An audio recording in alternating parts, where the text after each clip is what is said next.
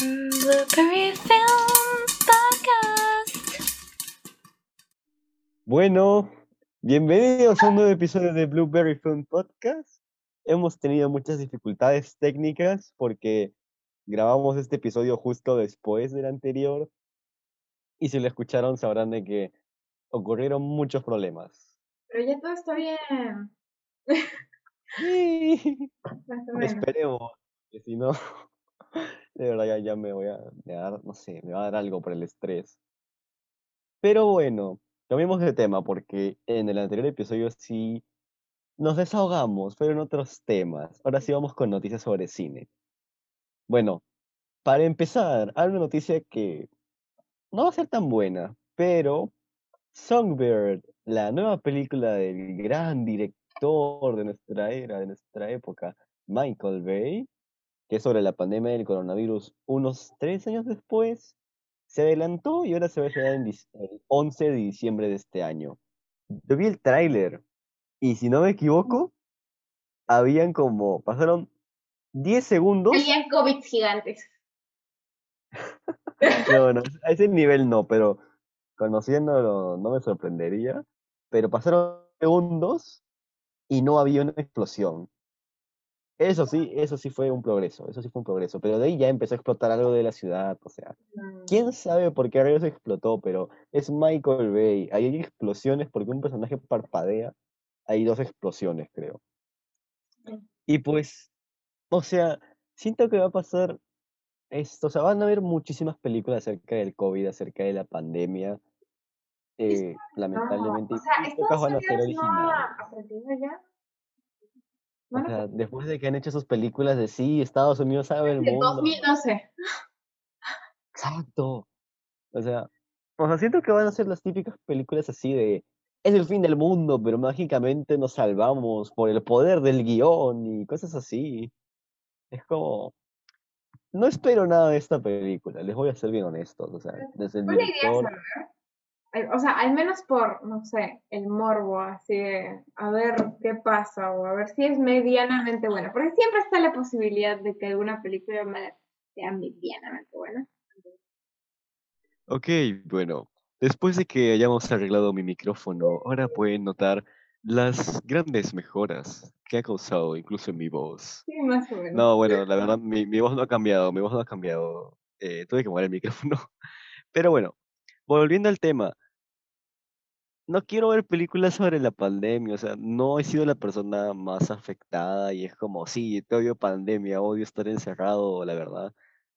eh, pues yo nunca salía, así que es como, es como un día cualquiera, solo que lamentablemente hay un virus afuera. Eh, pero pues igual no quiero ver películas acerca de la pandemia, porque siento que muchas van a ser en plan a lo Michael Bay, que exageran muchísimo. Y, o sea, probablemente sean películas muy buenas acerca de ella, porque incluso hay un, hay una serie de cortos por, hechos por cineastas que han hecho durante la pandemia y que sí se centran en este tema, eh, que está en Netflix, que se llama Hechos en, Hecho en Casa.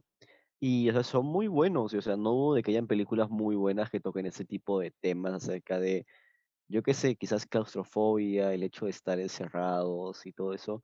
Eso sí me llamaría la atención, pero películas así que sean apocalípticas, es como que siempre pasa lo mismo, es como, ay, sí, todo se ve mal y eso, pero mágicamente por el poder del guion voy a encontrarme con una chica que me guste o alguien que va a ser como el amor de mi vida que nunca había encontrado en pleno pandemia, si lo voy a encontrar, o sea, claro, eh, tipa eso pasa en el fin del mundo. Y se enamora ¿Ah? primera vista. Sí, así como hay una película que es súper mala, La Quinta Ola. Hay una que se llama así con Chloe Grace Moretz, creo que es. Hace tiempo que no sé nada de esa actriz, pero ah, su yo la fui a ver esa película era desastrosa. De la nada eran esto de aliens que eran iguales a nosotros, o sea, tenía buenas ideas y después fue como un triángulo amoroso entre el tipo que no te hacía caso en la secundaria, Un alien. junto contigo, un extraterrestre súper fuerte que te puede matar de tan solo un, de- o sea, de mover el pulgar.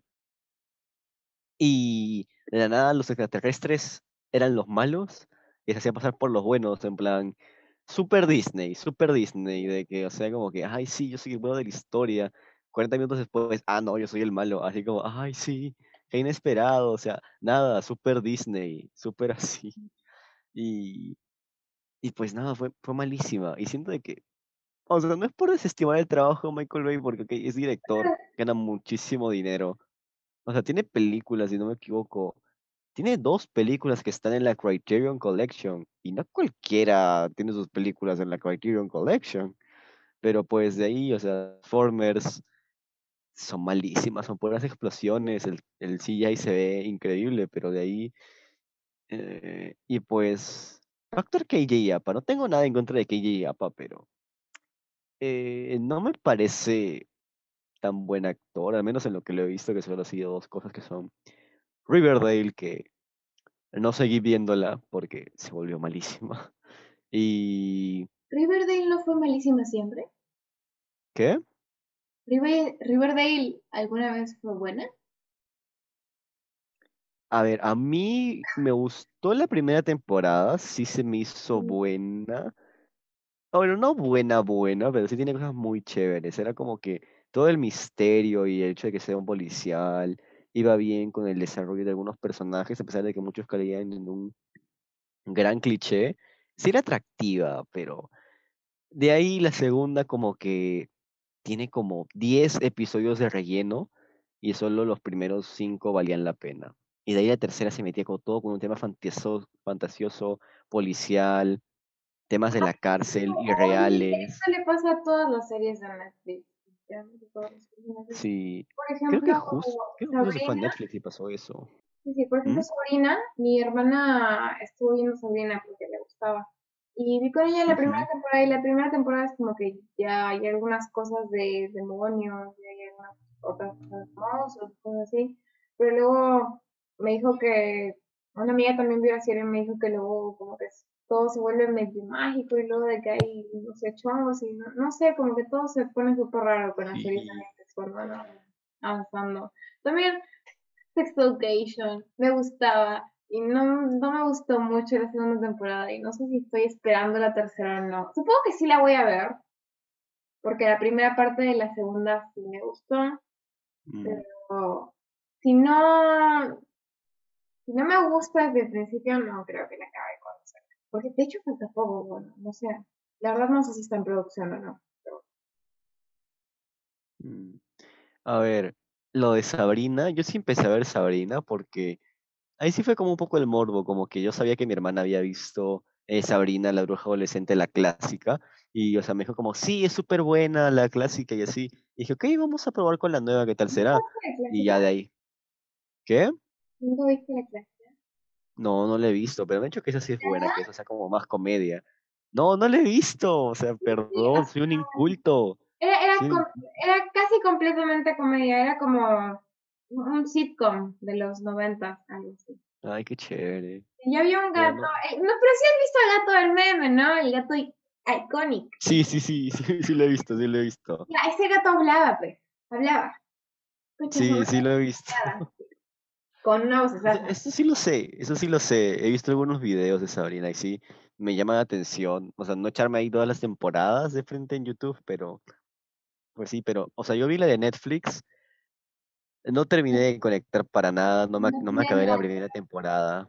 Se iba mucho por un, por muchos dramas innecesarios. Es como que tenía una premisa interesante, como que tus padres fallecieron, o sea, todo el tema de ser humana o ser parte de brujas. Pero es como que siempre pasa mucho esto con lo de adolescentes, no con todas las películas. Hay películas de adolescentes que sí son buenas. Superbad, Superbad, hora maestra, por favor. Pero bueno, eh, Mid-90s, eh, Las ventajas de ser invisible, incluso también es una gran película adolescente. Pero con estas producciones de Netflix es como que de la nada todo se vuelve súper dramático y en vez de hablarlo con las personas es como que para que se vaya por un lado como que es como todos de la nada es como que se callan todo, todos empiezan a ser mentirosos, empiezan a haber dramas innecesarios, y en vez de irse por la premisa inicial que se llamaba la atención entre eso de ser bruja o ser humana y lo que podría significar para el personaje, se van por un lado de, ok, voy a la escuela y eso, y, y nada, pues de la nada en triángulos amorosos innecesarios. Es como, ¿qué necesidad hay de un triángulo amoroso? Hay miles de historias que, de que contar que necesitan un triángulo amoroso, Netflix, por favor. Ah, no lo sé. Ah, pero bueno, em, volviendo a lo de Michael Bay, yo, o sea, normalmente no soy fan de ese tipo de películas tampoco, pero em, son el tipo de películas que siempre están en el cine. Si en ese tiempo se pudiera al cine y algún amigo quisiera verlo, normalmente iría, pero con esta justamente no, porque eh, no me agrada Michael Bay, porque em, hace tiempo tipo me empecé a informar sobre la carrera de Megan Fox y así, y me enteré de que en una de las películas de Michael Bay, Megan Fox sale tipo casi en ropa interior, danzando en un tubo, y Megan Fox tenía como 14 años en esa escena. Em, y de hecho es por culpa de Michael Bay que a Megan Fox se le sexualizara tanto en el cine y pues eso definitivamente le cagó hasta algún punto la carrera de Megan Fox. No, no tengo ganas de ver nada de ese hombre. Mm, Sí, justo, si no me equivoco, una vez hablamos de ese tema, hace que unos meses. Y sí, o sea, yo vi Transformers, no me acuerdo en cuál sale Megan Fox, pero creo que no la he visto en ningún otro papel, o sea, solo la recuerdo de ahí. Y me acuerdo de que sí, o sea, era muy, era muy sexualizada en la película. Y, o sea, sé que esto pasa con muchísimas actrices, pasa muchísimas veces. Y, o sea, no me parece correcto es decir, no necesariamente tiene que haber un personaje femenino para sexualizarlo. O sea, no, no tendría ni por qué sexualizarse un personaje femenino. En ningún tipo de personaje en realidad, pero Sí, o sea, si un personaje, si un personaje sexy, que sea sexy, pero es, es algo completamente distinto con las mujeres. exacto, es como, un personaje femenino, la única característica que tiene ese ser humano es que sea sexy, eso no tiene sentido. Ajá, es como utilizan únicamente esa parte del personaje y no lo desarrollan más. Tipo, me acuerdo, es como que todos los momentos que hay de Megan Fox en Transformers es como sexualizada, es como que yo que sé, hay una parte donde creo que salen volando y caen en la arena y uno de los chicos como que cae encima de Megan o ella encima de un chico o una vaina así y en otra cuando Bumblebee se está transformando es como que Megan pasa por encima, como que sentándose encima del personaje principal como para salvarse, pero es como, pues se ve obviamente como o sea, no sé si es que lo quiso tomar como una broma, que probablemente mucha gente lo haya tomado como, ay, sí, mira, se sentó sobre él. Y qué gracioso, pero, o sea, no. O sea, no es necesario, no es necesario que hagan eso para que un personaje sea interesante, que ni siquiera lo vuelve interesante, ni siquiera, no sé para qué consiguen eso. Supongo Está ahí solo para que los fans la vean y digan, oh my god, míralo, mira, mira qué rico que está. Pues, Bueno, aparte de eso, mucha gente probablemente que nos escuche querrán ver el Snyder, el Snyder Cut de Justice League. Yo la voy a ver nomás para ver si de verdad se salva, si es que de verdad aportó algo, lo cual yo dudo bastante, no le tengo nada de fe. No sé, por mí que ni siquiera la saquen. No me gustó la Liga de la Justicia, pero tampoco me llama la atención ver esta versión. Pero bueno, Zack Snyder confirmó que si su película la Liga de la Justicia, el Snyder Cut, era un éxito en HBO Max, muy probablemente iba a ser una secuela. Y a ver, muy aparte de todo el tema de que a mí no me llama la atención, está el hecho de que, que no lo habían echado y aparte de que habían echado a, a Zack Snyder, no iban a iniciar como un nuevo universo, entre comillas, o se iban a centrar más en películas particulares de los héroes, tipo Shazam, Aquaman y Wonder Woman no están como conectadas a partir de lo que quisieron hacer eh, con eso. O sea, no quisieron hacer como el MCU, lo de Marvel, y combinar y tener un universo cinematográfico, sino centrarse más en cada personaje. Y o sea, si es que Zack Snyder dice eso, es como, va a volver. O sea, mm, muy probablemente si es que es un éxito, sobre todo en lo que es así de taquilla, bueno, no, no taquilla, porque va a ser estreno en línea, pero si es que fuera así, eh, supongo que Warner sí lo consideraría porque estamos en la época de los productores, es decir, si generas dinero, los productores te van a buscar, si no generas dinero, estás frito. Hay que ser bien honestos. Y, pero no sé, en cuanto a lo que es el canon de DC, eh, me parece muy particular todo lo que sucede, aparte de que hay muchos personajes, como ya hemos hablado en otros episodios, que van a aparecer ahí, originalmente no estaban, son como muchas cosas que quedan que no se van a resolver hasta que salga la película. Y dudo que incluso se resuelvan cuando salga la película y se vea. Pero no sé. No sé qué esperar, honestamente. Pero a ver, ¿tú qué piensas, Grecia? Con suerte, yo pienso que con suerte la gente al fin se, se cansó de ver películas de superhéroes y ya no vamos a tener tantos al año. Eso espero. Esa es mi única opción. Porque no, sinceramente yo sí estoy cansada. La mayoría no traen absolutamente nada nuevo a la mesa y la sacan por sacarla, sí. Ah, también hay muchos que ni siquiera han tenido eh, tan buena recepción en, en taquilla. No sé, ¿cuál es el sentido a este punto? Em, el dinero, o sea, Pero, eh, generan dinero y las, las hacen por dinero. sí, O sea, yo sí he visto todo el UCM, me han gustado muchas de las películas, o sea, sí me entretienen, porque más allá de eso, como, ok, es una película acerca de la introspección humana, así, estilo Bergman, no, para nada, o sea, no se acerca para nada a ningún cine hasta así como de cine profundo, intimista, sentimental y todo.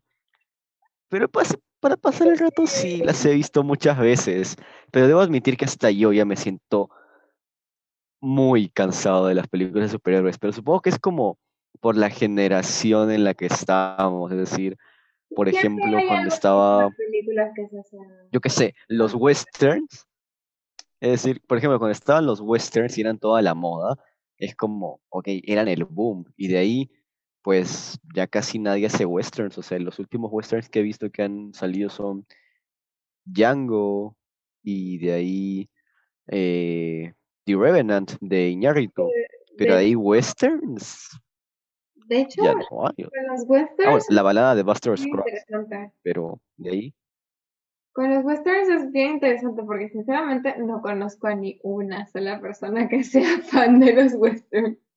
O sea, la mayoría de personas que conozco han visto un par y hasta ahí llegan. Hasta la mayoría de gente que veo que habla de cine, aunque les, aunque les interese el cine antiguo, siento que los westerns son las películas de superhéroes de ahora. O sea, no estoy diciendo para nada que sean malos, pero probablemente la mayoría eran medianamente buenos o llegaban hasta ahí, por eso, por eso ahí se quedaron como el género. claro, que eran, claro, o sea, en ese tiempo también eran como el boom de esa época, es como con los slashers, es como eran el boom de ese momento y después ya pasaron. Y así pasa con en realidad muchos géneros o bueno, tip- tipos de películas, así, espérame un momento. Sí, más que, sí, más con tipos de película que con géneros en realidad, porque, o sea, el terror y el horror se están poniendo de nuevo de moda, pero en un modo completamente distinto al de los 80s o al de los 2000, o sea, en los 80s eran los slashers, luego en los 2000 se dieron muchísimas más comedias y ahora el terror que se está poniendo de moda es em, un terror mucho más social o mucho más emocional. Emocional creo que principalmente, porque el terror siempre ha tenido eh, temas profundos detrás, pero el terror que ha salido en los últimos años, yo siento que ha sido muy emocional. Sí, o sea, en cuanto se refiere a género de terror, emocional, eso sí, sin duda alguna. Eh, porque, por ejemplo, con los slashers, o sea, a mí me gustan, a mí me llaman mucho la atención los slashers, son muy entretenidos y todo, pero no es como que, o sea, principalmente el miedo es el miedo a que te asesinen, el miedo, o sea, que alguien y te mate y no estés preparado, o sea, Halloween, Viernes 13, eh, Pesadilla en la calle Elm Street, eh, cosas así, pero en estos últimos años, pues todo lo que es el género de terror ha tenido un gran cambio, sobre todo por, pues, cineastas como Ari Aster, eh, ¿cómo se llama? Robert Eggers, si no me equivoco. Dios, Ari Aster. Oye, no, Sí. creo que ya voy a... Ya, chicos, yo uso Letterboxd, por si alguien no usa Letterboxd. Creo que voy a, voy a poner a Hereditary con 10 y a Midsommar con 10. No me importa si no lo son para los demás, para mí lo son. Hereditary, ambas películas tienen un sentido muy personal para mí. Muy, muy, muy personal. Mm, A mí me, a mí me fascinó Hereditary, honestamente. Creo que sí podría llegar a ponerle un 10, pero es que me fascinó porque en muchas ocasiones es como que te desvía del tema principal de la película, es como que te presenta algunas cosas que puedes, que es como, ah, es una película de fantasmas, ah, es una película de gente que, pues, o sea, tiene una familia en la cual ha estado, pues, han tenido locuras y todo eso, o sea, no locuras, sino que han estado locos y eso. Después es como, ok, es de una aquelarre, después es sobre demonios, después es sobre la muerte, posesiones, es como no sabes muy bien de qué se trata y no por eso es mala, por el contrario, siento que eso es lo que llama muchísimo la atención, la atención del espectador, porque el mismo, porque te hace coincidir junto con la familia de que no sabes qué es lo que pasa.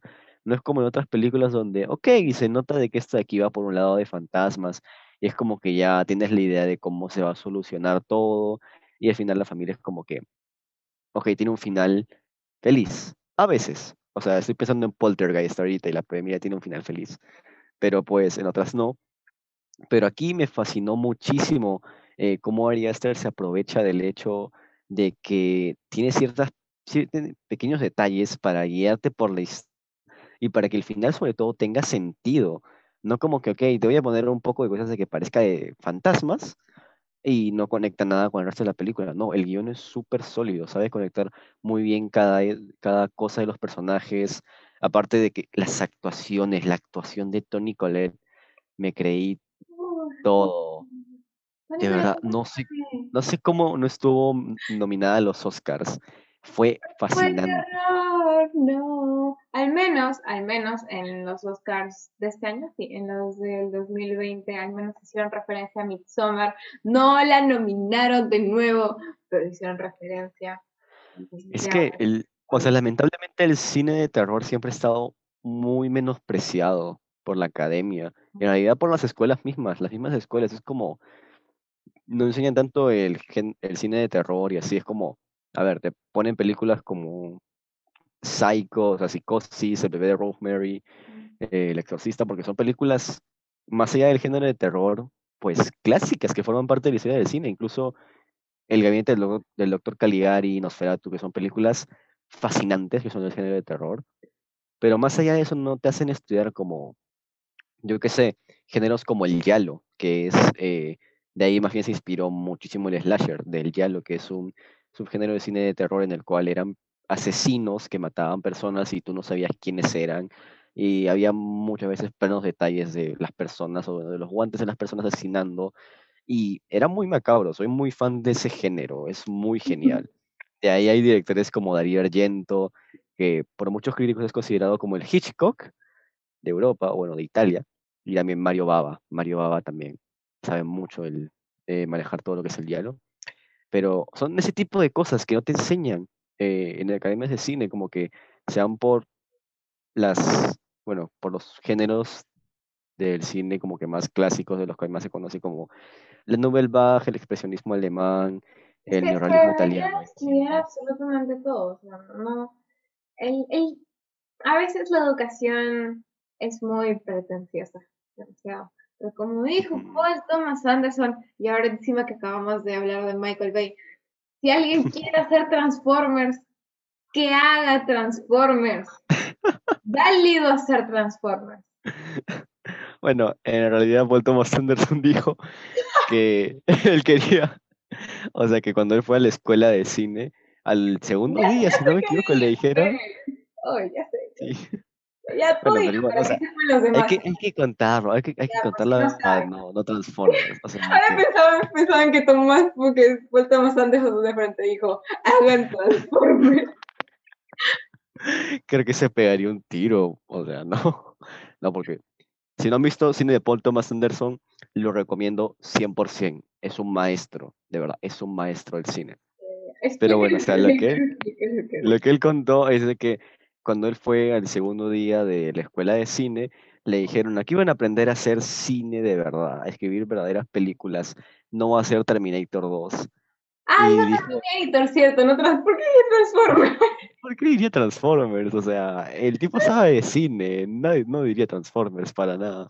Bueno, Y, pues, algunas de Terminator también son muy malas. O sea, No, las no. primeras- Las primeras son buenas. Luego, luego Ah, sí, sí, sí. Terminator, mire, Terminator, así pues. Ya, No, o sea, Terminator más 1 y 2. Nadie está viendo, así que Muy Terminator buena. arriba y luego. Uh. No, bueno, eso, eso no lo voy a negar, pero Terminator 1 y 2 Sí. son unas obras maestras, son fantásticas. Y ya pues, y él se quedó como, pero ¿y si yo quiero hacer Terminator 2? Y pues se fue, se fue de la escuela y ahora es considerado por muchos el mejor cineasta de los últimos años. Transformers no existía. Claro, Transformers no existía, por eso me quedé como, No sé, yo estaba como, no, Transformers no puede no puede haber sido, ¿no? O sea, yo en mi cabeza se la dije, Transformers no puede haber sido, porque Transformers es nuevo. Dije, tal vez había un Transformers antiguo. la serie animada, claro. Así, si ustedes quieren hacer Transformers, la serie animada, hagan Transformers, la serie animada. No, bueno, ya. Ahí está la historia de Paul Thomas Anderson. Pero bueno, volviendo al cine de terror. No, A mí las sí. noticias. Ay, sí. Bueno, es que el cine de terror nos gusta mucho. A mí y a Grecia, de verdad. Hemos hablado mucho de eso. Y esperemos que en estos años sigan una película de terror. Hay Porque- serie. Ya. ¿Qué serie? A ver. Serie favorita. Ah, no. Justo el día de hoy que estábamos hablando, me di cuenta de que hoy día, en Estados Unidos al menos, salió el último episodio de la que es mi serie favorita, que es Supernatural, después de 15 largos años. Acabó Estrenó cuando yo y tenía. siento un vacío en mi corazón. ¿Qué? Estrenó cuando yo tenía dos años. Lo sé. Yo la, yo la empecé a ver hace dos años recién. Pero me la acabé. No. ¿Le empezaste a ver tampoco? ¿Pero ya habías sí. visto, habías visto algún capítulo antes? No, nunca, tipo, ¿Qué? me acuerdo muy bien. ¿No has visto Sabrina y tampoco habías visto Supernatural?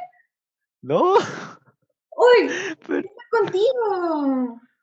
Perdón, gente, perdón, soy un, soy un inculto. Perdónenme, recién hace dos años me he puesto al día con el cine. Ya, ya, Antes de que cuentes tu historia emocional, yo voy a contar.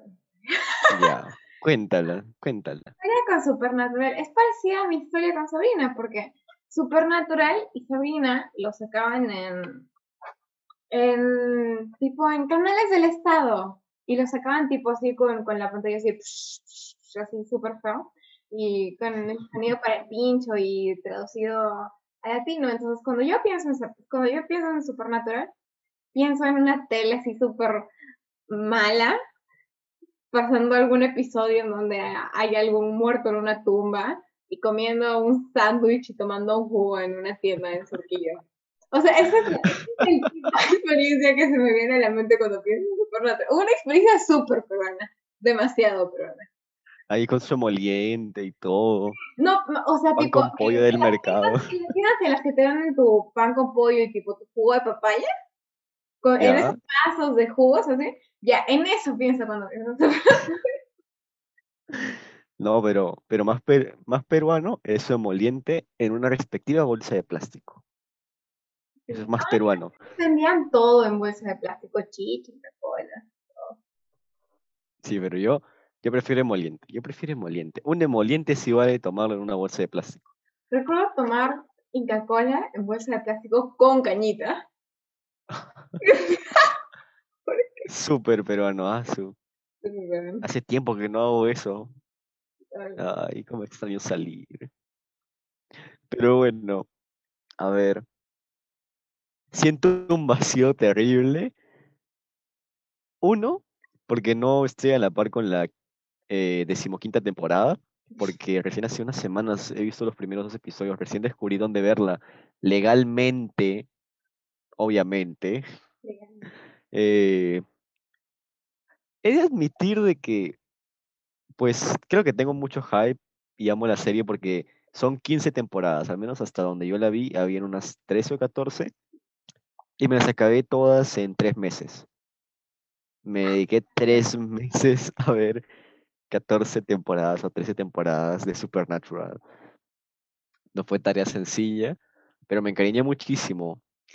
Ya viendo los últimos episodios, hay cosas muy malas. eh, de por sí el montaje es bastante malo. Hay muchas escenas eh, de dos personajes, sobre todo, que, eras, que eran súper innecesarias. No quiero hablar en particular de un episodio porque no me acuerdo cuál es. Y sé que no es la mejor serie del mundo, pero le tengo mucho cariño. La serie es una serie que tiene muchos temas acerca de terror, de fantasía, que son cosas las cuales me fascinan. Sobre todo una gran dinámica entre dos hermanos y entre seres sobrenaturales, o sea, como ángeles, eh, demonios, y que te hacen ver una perspectiva mucho más allá de ellos. O sea, no es como lo típico de, "Ey, los ángeles son buenos, y así, no. Tipo, la cuarta temporada de Supernatural yo siento que es la mejor porque justo es todo ese tema de los ángeles y de saber si es que ellos también son fieles a Dios porque quieren, porque si se lo dictaminaron, si es que son como un régimen que vive bajo las normas eh, de lo que supuestamente creemos en realidad, si es que ellos son libres, o sea, si es que de verdad ser humano es mejor que ser un ángel por nuestra libertad, nuestro libre albedrío, incluso de que ellos también pueden llegar a ser corruptos y, no sé, en la mente de un adolescente de 15 años, todos esos temas le llamaron la atención. Y aquí estoy, un gran fanático que probablemente cuando acabe de ver toda la serie se ponga a llorar por, mucho, por Ah, muchas horas. Oye, la serie suena muy bien, yo no me acuerdo de nada. Igual son, son muchas temporadas, pero igual, si alguien las quiere ver, si alguien quiere ver Supernatural, se las recomiendo. Al menos las cinco, las cinco primeras temporadas son una joya. De ahí, debo admitir que decae, y- pero aún así, tiene muchas cosas buenas. Tiene cosas bastante buenas. Sobre todo unas referencias a la cultura popular fascinantes, personajes súper comédicos. Y creo que lo voy a dejar ahí nomás porque no quiero pasarme todo el rato hablando de Supernatural, porque sé, sé, sí me ha pasado que lo, hay, que lo he hecho. Así que vamos con otra noticia. Ah, Y esta vez acerca de un... ¿Mm? Ya, estaba ¿Qué? ¿Qué tomando Corona. Estaba tomando. Ya, de ya. Hausu. Ya, bueno, dejemos de hablar de las noticias y vamos a hablar de una película, la cual quedamos de ver hace una semana, eh, la cual es Hausu. Es una película coreana, si no me equivoco, o es japonesa. Espera. No, voy a buscar. Era japonesa, era japonesa, era japonesa. Era japonesa, era japonesa, era japonesa. Ya, Sí, ok. porque Hausu, No. Hausu es japonés, así es como... Pero sí hablan los no sé japonés. Ya, bueno. Ok, sí, visto- he es visto japonesa. que- He visto que los japoneses en vez de decir McDonald's dicen McDonald's. Eso sé, eso es lo único que sé. Bueno, vamos a hablar de Hausu. Es una película de terror cómico japonesa. Es de 1977, creo yo. El director sí no lo conozco, he de ser sincero, no lo conozco. Y bueno, de antemano, la recomendamos si es que quieren ver algo extraño, porque tiene muchas cosas que llaman muchísimo la atención y no por eso es mala, al contrario, sino que eso la hace fantástica. Sobre todo, me fascinó mucho el montaje y cómo es de que todo está asociado. Me refiero a que eh, desde el inicio te remarcan de que la película va a ser algo extraña debido a que eh, hay dos personajes, los cuales es como que están tomando una fotografía y todo cambia de color.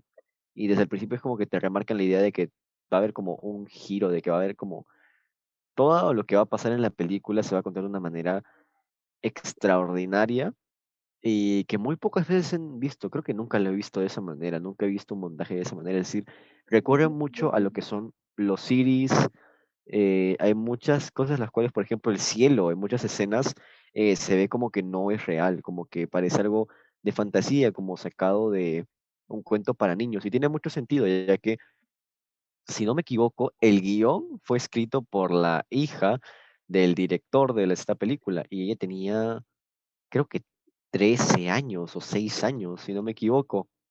Y en realidad todo eso, si es que te pones en contexto de que pues lo escribió una niña de esa edad, eh, tiene mucho sentido con todas las cosas que se representan, ya que quizás no sea un terror así como el exorcista, pero hay muchas veces en las cuales se cambia el eje de la cámara para buscar otros encuadres eh, y se consigue de manera espectacular. Aparte de que los personajes, si bien no tienen un gran desarrollo, eh, cada uno cumple con una función exacta y que fun- funciona muy bien de acuerdo a cada momento preciso de la historia. Y es como, por eso digo que es una película más cómica, pensándolo así, porque es como si fuera de un cómic, ya, que incluso en algunos momentos, aunque Cristian me está mirando raro, está como, ¿de dónde, de dónde sacas esa información? Ah, es que yo hago muchas, hago muchas muecas, lo siento. No, te No, es preocupes, que me quedé como, ¿por qué me miras así? O sea, e- el otro día también estábamos hablando de la película y Matías me mencionó que a él la película no lo asustó. Y a mí la película tampoco me asustó, aunque la mayoría de películas de terror no me asustan. no- O sea, el horror y el terror no me gustan por los sustos, me gustan por otras razones. Bueno, em, pero no sé, tampoco me hizo reír, creo. Em, a mí no sé cómo explicarlo, o sea, eh, obviamente todo el asunto mágico y de cuento de la película es muy inmersivo, eh, o sea, te mete muchísimo en, ese mundo. Siento que es como un pequeño cuento de jungla mágica. Em, y obviamente se siente muchísimo em, la influencia de cuentos tradicionales japoneses. O sea, la película es completamente japonesa y se nota en la historia. Eh, y no lo sé, pero es muy raro. O sea, voy a explicar una teoría que vi sobre la película que me gustó bastante. Em, pero aún las cosas que no entendí totalmente o que no tienen un propósito, vamos a decir, súper profundo acerca de la película, me chocaron y me afectaron bastante. O sea, cuando terminé de ver la película me quedé como, oh, y luego, o sea, me quedé como, oh, sí, estuvo bien. Pero luego, como que toda la semana siguiente no podía sacar la película de mi cabeza porque sentía como que cada una de las cosas que habían pasado nunca las había visto antes y como que me había abier- abierto la mente muchísimo. O sea, me inspiró demasiado la película, demasiado, demasiado. Sí, es decir, yo también cuando terminé de ver la película, pues qué decir, me quedé con la boca abierta, es decir, no sabía, o sea, no podía con todo lo que había visto, no porque fuera, o sea, sí era visualmente impactante, pero no en el sentido de una película de terror como algo que es como gore o cosas así, o vísceras, que muchas veces como hay una película de terror me impactó por eso, sino por todo el aspecto visual en el cual es como les digo, que se ve un poco como si fuera teatral, como también si fuera hecho para niños. Y esto en realidad muchos pensarían de que, ok, eso queda mal, o sea, eso se ve muy teatralizado. Y no, es en realidad esto de que los personajes mismos, al sentirse como que todo el ambiente es algo teatral, todo el ambiente es como algo infantil, que los propios personajes no tengan tanto desarrollo y que cumplan como una sola función en la película, en este caso, sí queda muy bien. Incluso creo que debería arreglar un poco ese término, porque no es como que cumplan una sola función, sino de que se les caracteriza debido a un hecho. Es como que hay un personaje el cual se caracteriza por el hecho de que le gusta comer. Hay otro personaje es como que se caracteriza porque es karateca. Y es como todas las escenas con ese personaje en el que es karateca, es como, ¡ah! Hay un montón de cortes y saltos. Y eso es fantástico porque para cada personaje, cuando me puse a ver, a analizar bien la película, es como que para cada personaje el montaje es distinto y es único.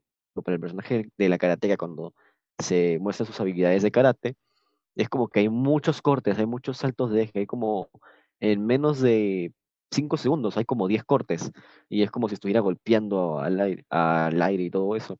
Después hay un personaje que toca el piano, y sus escenas mayormente utilizan planos no tan largos, no algo así como Bellatar, que tiene planos como de 10 minutos, pero sí planos en los cuales es como que utilizan la cámara y se usan más travelings y todo eso para enfatizar su relación con el piano entre ese tipo de cosas que son detalles muy chicos, pero en realidad te hacen sumergirte más en la historia y en cada personaje para que cada uno tenga su rol, ya que en parte también es un tema de que descubres la casa junto con ellos y cada habitación en realidad también es una toma distinta, es un ángulo de cámara distinto, son como este tipo de tema de que pues es un subgénero de casas embrujadas, pero aquí lo llevan al extremo. Es decir, cada habitación tiene algo particular con lo cual se meten con las personas, con cada personaje más bien. Y, y qué decir, es, me, me gustó mucho porque en otras instancias creo que consideraría de que esto no queda, pero es como que toda la historia, no hay ni un solo momento el cual se sienta como que algo que no tratan de llevar un tema súper serio, sino que la película es como que entiende que trata de ser cómica y lo absorbe, lo acepta y por eso se vuelve muchísimo mejor.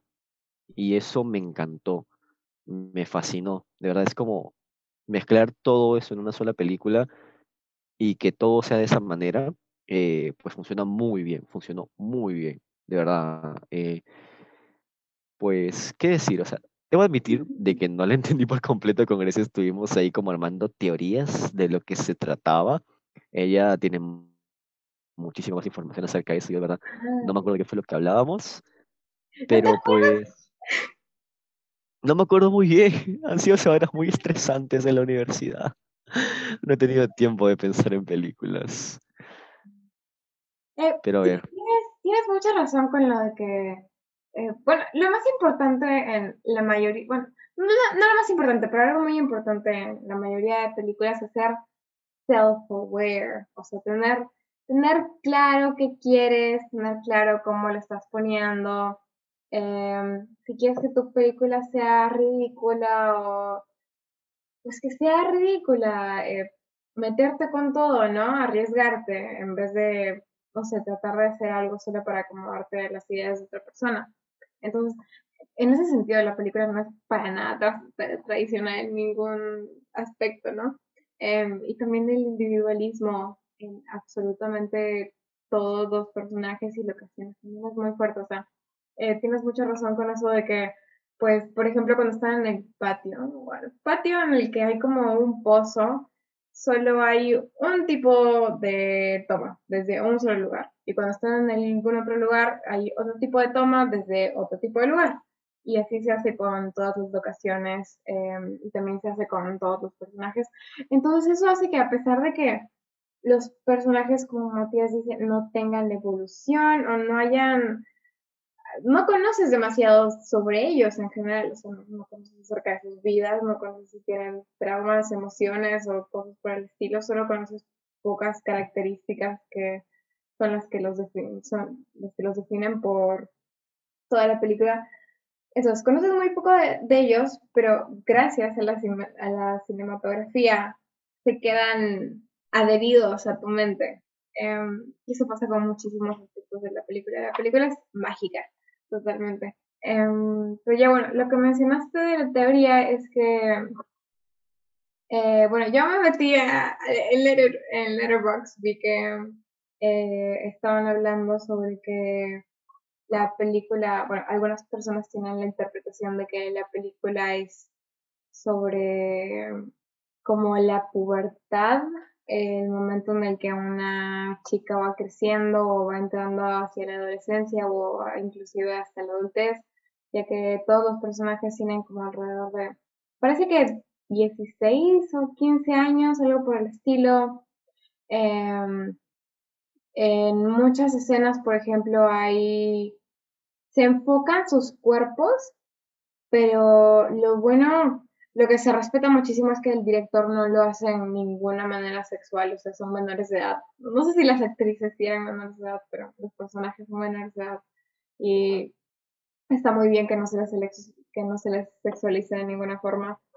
Em, también hay muchísima presencia de sangre en la película y los nombres en el idioma original, o sea, en japonés, de los personajes, cada uno corresponde a características, o creo que incluso a pecados capitales, porque la chica que se llama Mac, por, por stomach, por, por em, estómago, eh, sería gula, Sí, creo que, que algo así. Luego está Kung Fu, que es como pelea. Luego está la otra chica que se llama Sweet, que es dulzura o inocencia. Bueno, no, no pecados capitales, era algo así. Em, eh, entonces sí, o por ejemplo también se da con, con que la película abre con, el protagonista se llama Oshare y con Fanta. Em, y yo cuando empezó la película pensé que Fanta era la protagonista, Em, porque siento que a Fanta se le, se le enfoca más al principio de la película. Eh, y cuando va terminando la película, sin dar spoilers, Fanta es como la que es más importante hasta el final. O sea, en, el, en la mitad de la película como que pierde importancia y piensas, ah, bueno, parece que no era tan importante como personaje. Pero sigue teniendo ese mismo peso cuando termina la película como el de una mejor amiga. Em, y lo que vi en las teorías también era sobre cómo cuando vamos creciendo vamos perdiendo todas las amistades o cómo nuestra vida va cambiando completamente, eh, como todo el tema de que se le, de que su mamá esté muerta y de que llegue esta nueva mujer a su vida y cambie todas estas cosas, le afecta muchísimo y, y cosas por el estilo. Pues sí, es decir, yo cuando terminé de ver la película no sabía muy bien qué pensar, pero la teoría de Grecia, pues, siento que es muy correcta, ya que en parte es como que todos los personajes son mujeres, y al menos con el, con el inicio de la película y sobre todo con el hecho de que los personajes hombres es como que, siento que también habla un poco de esa idea de que es como, los hombres tienen que rescatarte. No, eso es bien deprimente. Oye, al menos a mí en la película eso me pareció súper triste porque eh, Fanta, que es la mejor amiga, que tiene muchísima importancia en la película, está, dice que el profesor va a llegar y los va a llegar a rescatar y va a llegar ahí y va a ser su príncipe azul y nunca llega. O sea, eso es súper deprimente. No llega nadie. Y justo tiene que ver con un personaje del inicio, en la idea que remarca de que por qué está en un lugar exactamente. Bueno, en realidad es como el argumento, así que eh, porque el personaje de la tía del personaje principal es como que se quedó en la casa y es como que habla acerca de un amor el cual, pues si no me equivoco, su esposo fue a la guerra y nunca pudo volver y ella se quedó esperándolo. Y o sea, es como que tiene relación tanto el hecho de ser salvada con el hecho de ser amada, con... Siento que es como una crítica hacia la idealización del amor también. Ese de que, ay, sí tengo que quedarme esperando, pero ¿qué es lo que pasa? De que en realidad terminas perdiéndote dentro de...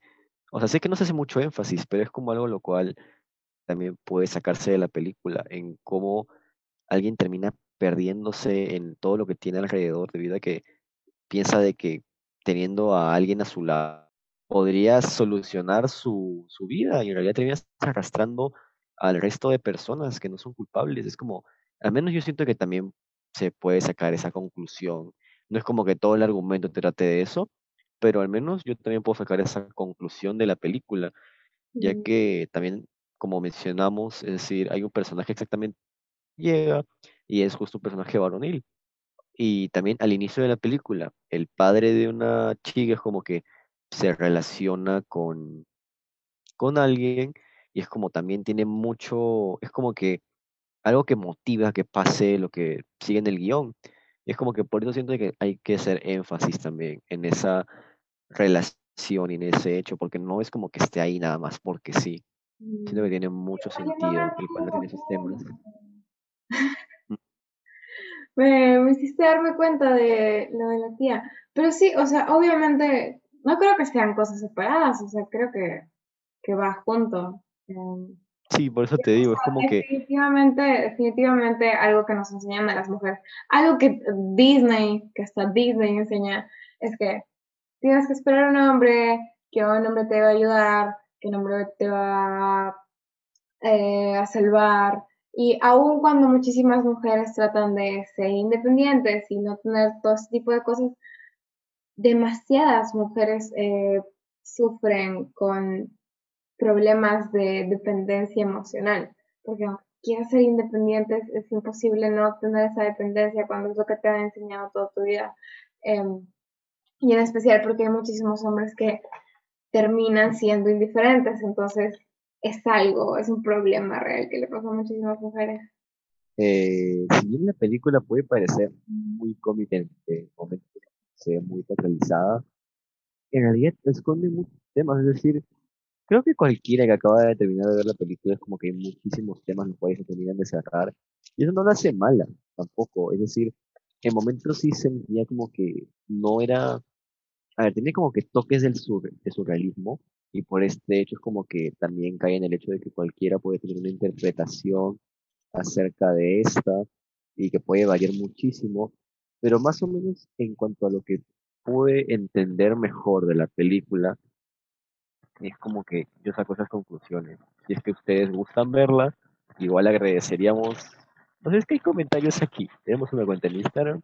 Ahí nos pueden escribir como, oigan, creo que entendí esto de aquí. Así que, eh, así que podríamos debatir incluso por qué creemos eso. Porque no es como que te deje con un final el cual te digan como, esto sucedió. Por el contrario, casi al final, efectivamente, un personaje se transforma en, en algo. O sea, un personaje en particular se transforma en un montón de algo. No quiero dar spoilers, pero pues, eh, más que nada es eso. Y es como, ok, ¿qué, qué relación tiene con el resto de cosas? Es como ahí sí cae en el surrealismo. Y aunque yo no pueda decir como, ok, se trata sobre esto, eh, porque hasta ahora no tengo una teoría. Igual, me gustaría saber su opinión de ustedes y... hmm, a ver, ¿qué más puedo decir de esa maravillosa película?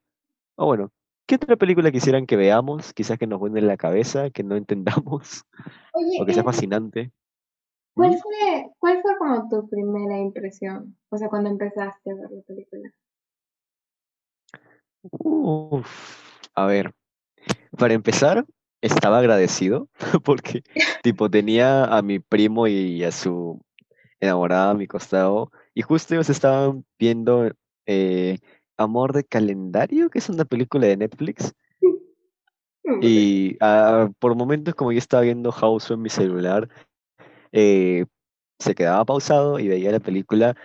Qué horrible película, qué horrible. Es espantosa.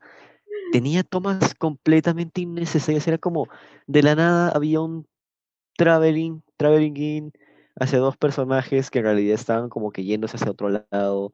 La paleta de colores era desastrosa. Había morados, habían, habían rojos, negros, azules en una misma toma. No, ni siquiera azules, verdes. ¿Qué trataba la bueno, película? Es muy rara la película esa. No, no muy rara, es muy mala. Eh, y bueno, al ver Houseu, pues lo primero que hice fue como, wow, esto de aquí se ve extraño, pero se ve de calidad. Y pues, o sea, tengo que admitir de que me llamó muchísimo la atención que todo se viera como tan teatral, como que todo se vea tan, como en cierto sentido, no animado, pero sí como en cierto sentido infantil y fantástico. Eh, pero lo que más me gustó es que esto no te sacaba de la película, es decir, al contrario, es como que desde el inicio, como te digo, hay una toma en la cual eh, podrían decir como, ok, es surrealista lo que pasa ahí, pero es como que ya te mete en ese mundo de que te explican de que van a cambiar las cosas, de que aquí va a haber algo distinto, como de un momento a otro va a cambiar de un color a otro. Es como, ok, pueden ser libertades creativas, pero aquí es como eh, me gustó mucho que desde los primeros minutos te enseñaran de que todo iba a manejarse con un mismo estilo de montaje, de que todo iba a tomarse ese tipo de edición especial para este tipo de película.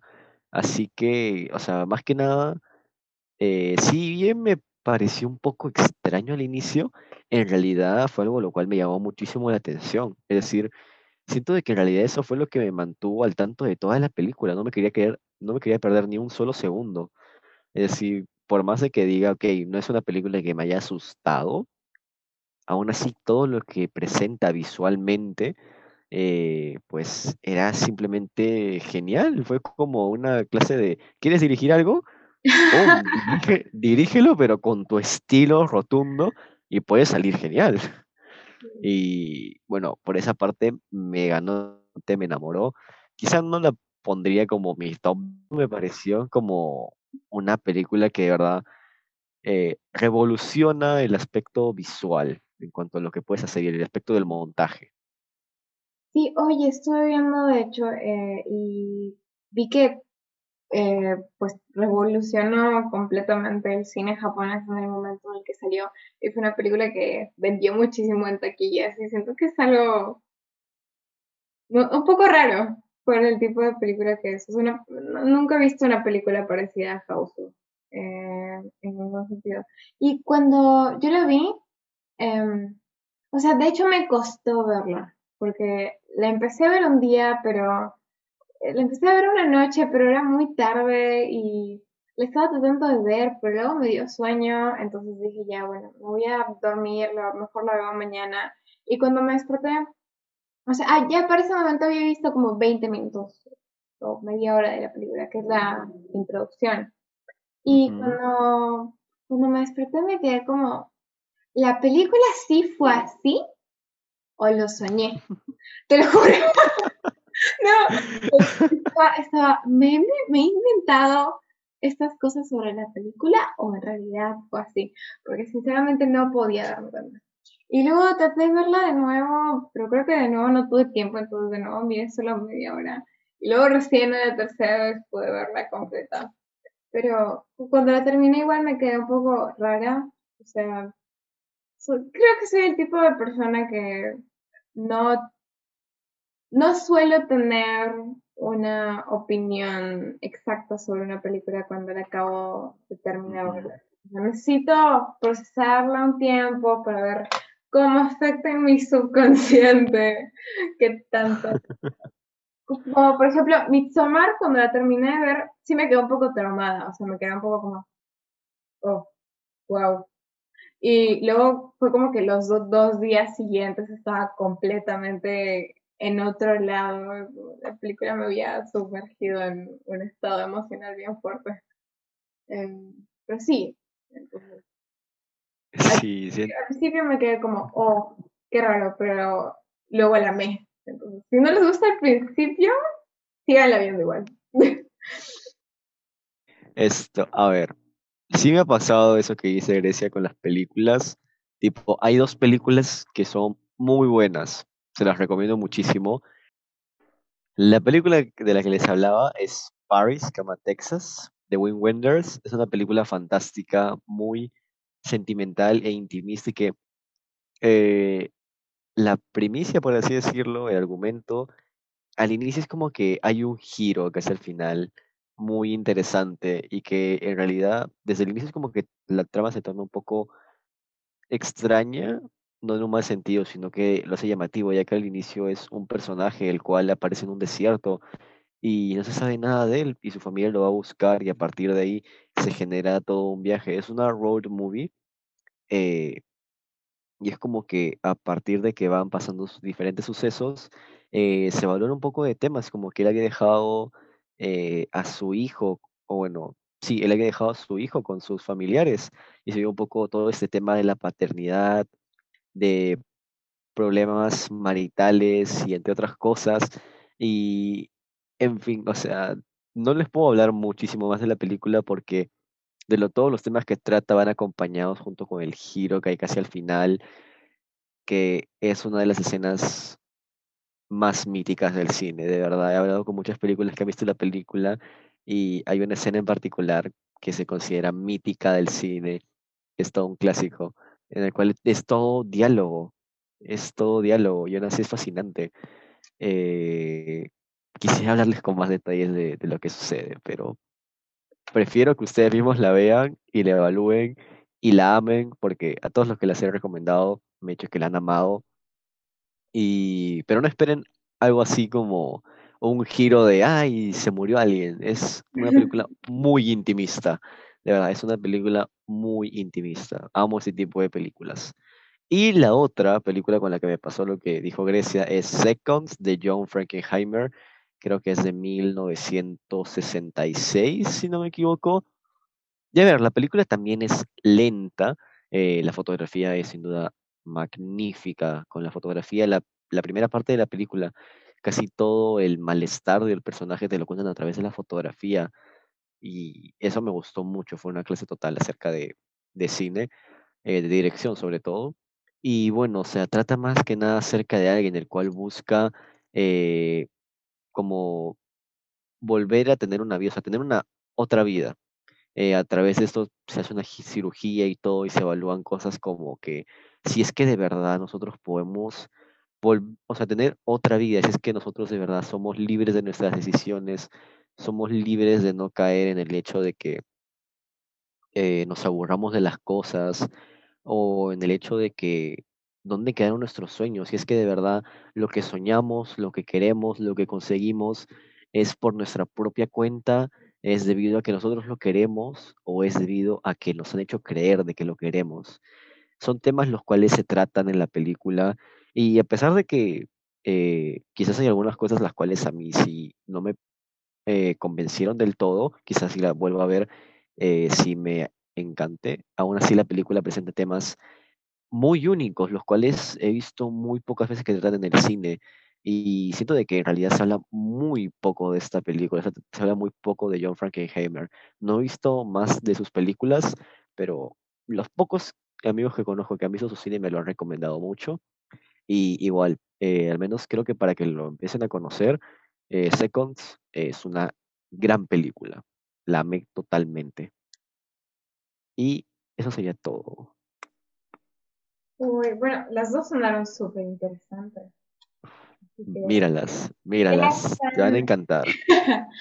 ya están en mi watchlist. No he visto ninguna película en como una o dos semanas, creo, por todo el. Ay, sí, yo también. Pero bueno. Em, ya, creo que hasta ahí llegamos nomás porque ya vamos hablando sin tiempo. Así que, bueno, ¿yo me despido? Sí, adelante.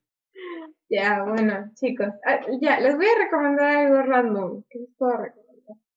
Ah, ya, he estado escuchando últimamente el último disco de The Neighborhood, así que les recomiendo el último disco de The Neighborhood porque es bastante chévere.